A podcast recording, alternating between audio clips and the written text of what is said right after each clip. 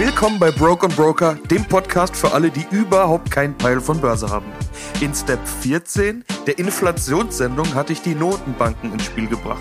Ich habe euch ja schon alle möglichen Sachen erklärt, die man sich anschauen kann, wenn man investieren will. Aber wenn man mit den Profis redet, den Fondsmanagern und Vermögensverwaltern und fragt, welcher Faktor für sie der wichtigste ist, dann sagen die alle immer das Gleiche, die Notenbankpolitik.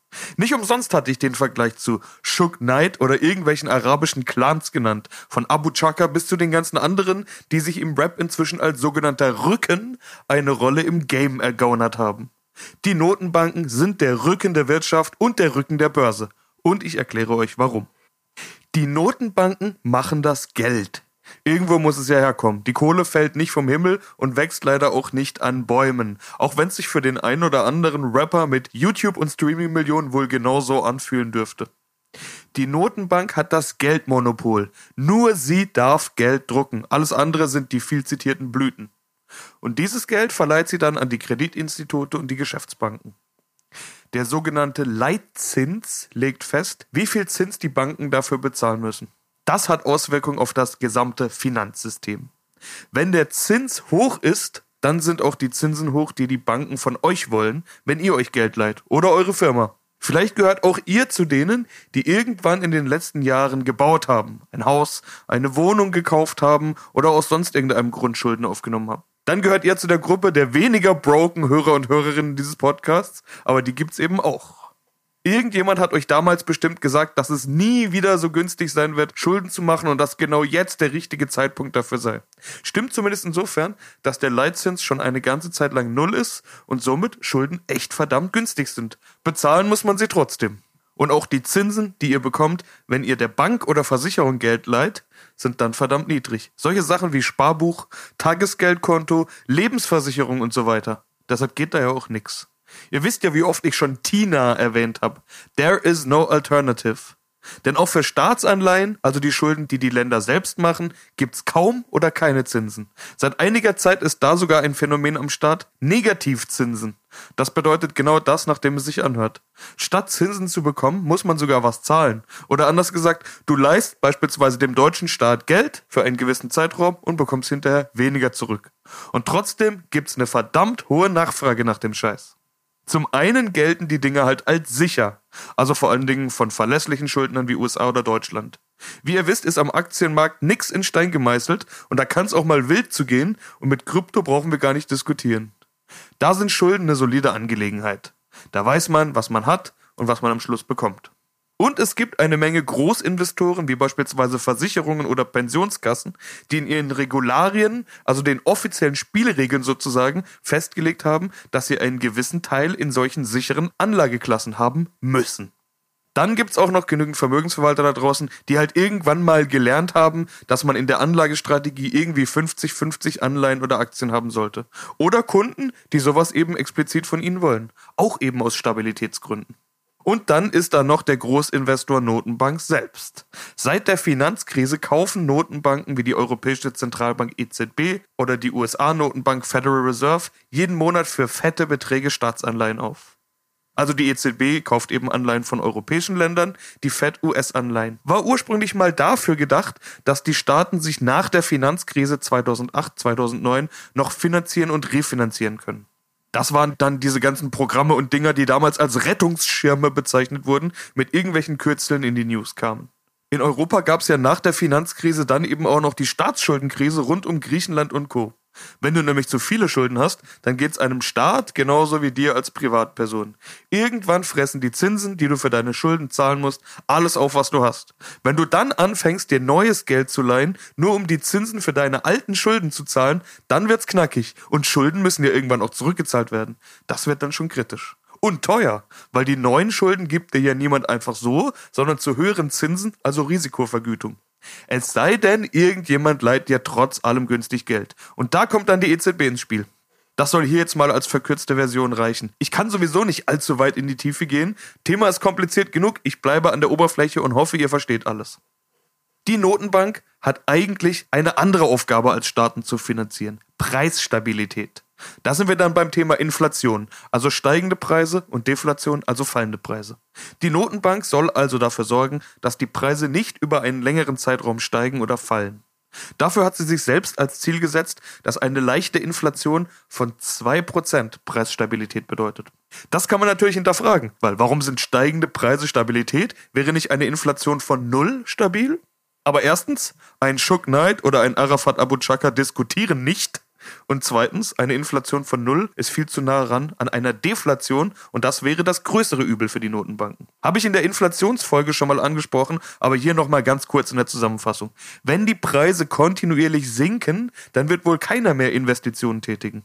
Warum sollte Firma XY, also sagen wir Firma alles oder nix, jetzt ein neues Studio bauen, wenn es voraussichtlich in einem halben Jahr oder Jahr viel günstiger ist? Warum sollte sich Jizzes jetzt einen neuen SLK kaufen und ein Capital Bra ein neues Gucci-Outfit? Immerhin wird doch bald alles günstiger zu haben sein. Ich unterstelle jetzt einfach mal, dass die nachdenken, bevor die solche Anschaffungen tätigen.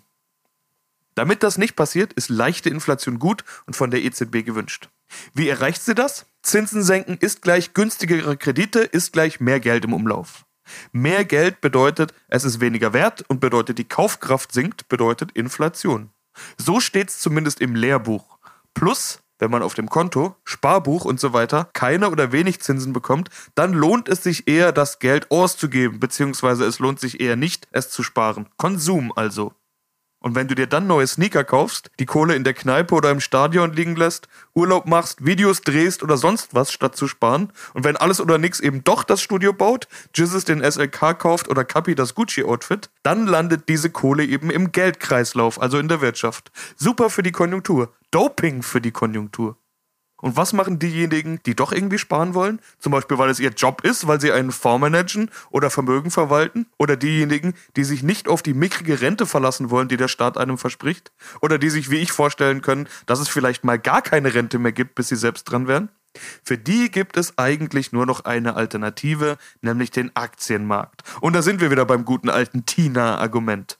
Und wenn dann die ganzen Gelder, die eigentlich auf Sparkonto, Anleihemarkt und so weiter verteilt wären, jetzt allesamt nur noch in den Aktienmarkt fließen, dann steigen und steigen und steigen die Kurse. Bis es auch der Letzte mitbekommt und sein Geld auch noch in den Aktienmarkt investiert. Diese FOMO kennt auch ihr, deshalb hört ihr euch das hier gerade an. Alles nur dank der Politik der EZB. Versteht ihr jetzt den Schuck-Neid-Vergleich? Die haben alles in der Hand. Und es geht ja sogar noch weiter. Wie ich schon gesagt habe, kauft die EZB Anleihen auf. Das aktuelle Programm heißt PEP. P-E-Doppel-P und ist irgendwie auch PEP für den Aktienmarkt. Hat eigentlich nichts mit Amphetamin zu tun, sondern steht für Pandemic Emergency Purchase Programm. Das ist das Konjunkturprogramm, mit dem die ganzen Kosten für die Pandemie gestemmt werden sollen. Die Staaten geben ja Geld aus wie bescheuert. Kurzarbeitergeld, Impfzentren und Testzentren, Hilfsgelder für dichtgemachte Betriebe wie Bars, Kinos, Tattoo-Studios, Finanzierung von Zombie-Firmen, die eigentlich schon lange pleite sind und vieles, vieles mehr. Jetzt soll mit Konjunkturprogrammen wie in den USA die kaputte Wirtschaft schnell wieder aufgepeppt werden. Der Name PEP passt also irgendwie. 1,85 Billionen Euro gibt die EZB dafür bis März 2022 aus. Davor gab es aber schon etliche ähnliche Programme seit der Finanzkrise. Wirtschaft auf Crystal Meth. Und der Aktienmarkt erst. Quantitativ Easing ist übrigens der Fachbegriff. Quantitative Lockerung. Könnte euch mal irgendwo begegnen, merkt's euch also. Die EZB darf übrigens nicht direkt bei den Staaten die Anleihen kaufen, sondern muss das auf dem Markt tun. Das heißt, die EZB kauft Anlegern oder Banken die Anleihen ab und die müssen ja dann das Geld irgendwie reinvestieren. Die Idee der EZB ist, dass die Anleger das freie Geld dann verkonsumieren und somit in die Wirtschaft bringen. Oder die Banken es als Kredit in die Wirtschaft weitergeben. Die Wahrheit ist, dass die Kohle eigentlich auf dem Aktienmarkt landet. Und eben auch in beispielsweise Kryptowährungen. Solche Spekulationsauswüchse, wie wir sie gerade sehen, wären ohne so viel Geld im Markt gar nicht möglich. Expansive Geldpolitik oder lockere Geldpolitik nennt man das. Beziehungsweise ultralockere Geldpolitik. Klingt wie Jugendslang, ist aber die Überlebensstrategie der europäischen Wirtschaft. Kann man das ewig so machen? Dass Inflation zum Problem werden kann, habe ich in Step 14 ja ausführlich erklärt. Und auch die Wirkung der immer gleichen Maßnahmen und Ankaufprogramme verpufft so langsam. Früher haben Worte gereicht, um den Markt zu retten. Der frühere Notenbankchef Mario Draghi hat gesagt, dass er alles dafür tun wird, um den Euro zu retten. Whatever it takes. So hat er damals Crash und Krise verhindert. Aber wie glaubwürdig ist denn das jetzt? Was ist denn whatever it takes? Das Pulver scheint doch irgendwie verschossen. Die Zinsen sind bei Null oder sogar drunter, die können nicht mehr gesenkt werden. Oder doch? Negativzinsen gibt's laut Lehrbuch ja gar nicht. Wir sind auf unbekanntem Terrain. Und die Notenbank-Motherfucker sind kreativ. Es gibt eine Theorie namens Helicopter Money. Die hat Wirtschaftsnobelpreisträger Milton Friedman erfunden. Ein Wirtschaftswissenschaftler, Denker und Theoretiker. Das ist die Hip-Hop-Metapher etwas schwieriger. Also, er war selbst kein Marktteilnehmer, aber konnte verdammt gut über die Theorie nachdenken und eigene Thesen formulieren. Dann ist er wohl der Falk Schacht der Börse. Da haben wir es doch. Seine Theorie von Helikopter Money lautet, dass die Zentralbank doch theoretisch einfach mit dem Helikopter über das Land fliegen könnte und jeden Bewohner einmalig Geld zuschmeißen. Hat man immer für eine lustige Idee eines Theoretikers gehalten. Bis US-Präsident Joe Biden, wie sein Vorgänger Donald Trump, einfach mal jedem Bürger Geld aufs Konto gebucht hat. Unter Trump waren es einmal 600 und einmal 1200 Dollar, unter Biden nochmal 1400 Dollar. Einfach so, hier frisch gedruckt von der Federal Reserve. Das zu verkonsumieren war aber gar nicht mal so easy. Immerhin lief eine verdammte globale Pandemie und sowohl die Kneipe um die Ecke als auch der Freizeitpark hatten zu. Und selbst wenn nicht, das Risiko war groß, dass man sich ansteckt und drauf geht. Also sind die Leute zu Hause geblieben und im Internet rumgehangen. Somit fließt diese Kohle dann zu Amazon, die ein verrücktes Jahr hatten, Netflix und andere solche Internetplayer. Und in großem Maße in Kryptowährungen und Aktienspekulationen. Da sage ich jetzt übrigens bewusst Spekulation, denn es wurden Aktien wie Tesla gekauft, die sich verdoppelt und verdreifacht haben ohne triftigen Grund. Tesla war die Lieblingsaktie der Spekulanten und war in den USA die meistgekaufte Aktie. Die Krönung fand das Ganze im GameStop-Hype. Eine Firma, die eigentlich pleite ist und ein scheiß Geschäftsmodell hat, nämlich Computerspiele stationär auf CD im Laden verkaufen. Diese Aktie wurde durch die Decke gepusht. Von Leuten, die plötzlich einige tausend Dollar auf dem Konto hatten und gar nichts Besseres damit anzufangen wussten. All solche Auswüchse beobachtet die Notenbank natürlich genau. Und erst recht die Inflation. Denn wenn die eskalieren sollte, dann müssen die Notenbanken reagieren. Zuerst werden sie aufhören mit diesen Anleihekäufen. Das nennt man in der Fachsprache Tapering und da waren die USA vor ein paar Jahren schon mal dran. Als nächstes werden vorsichtig und behutsam die Zinsen angehoben und damit das Geld vom Markt abgeschöpft. Das würde dem Aktienmarkt gar nicht gefallen. 2018 war der Fall in den USA und das war das einzige schlechte Aktienjahr der letzten zehn Jahre. Alles Notenbankgetrieben. Ein Shook Knight bekommt immer, was er will.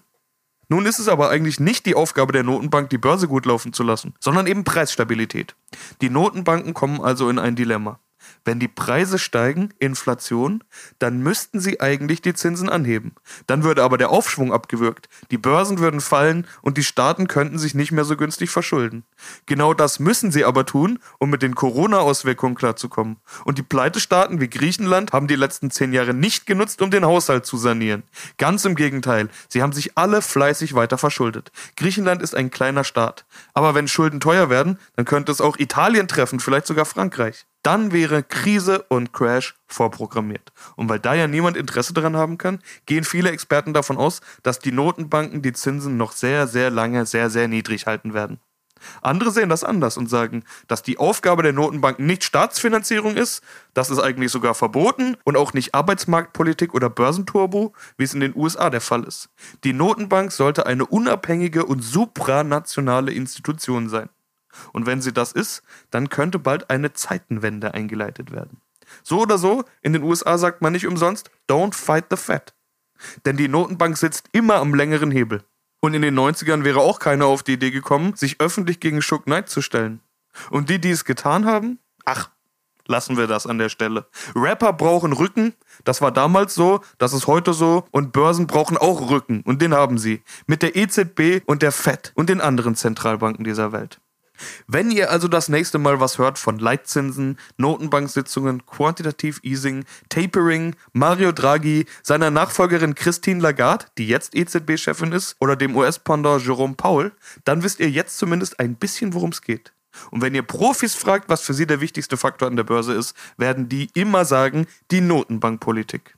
Welche Aktien ihr dann jetzt kaufen solltet, das ist damit leider wie immer noch nicht beantwortet, aber ihr checkt zumindest den wichtigsten Faktor Don't fight the Fed. Die Notenbank steht überall.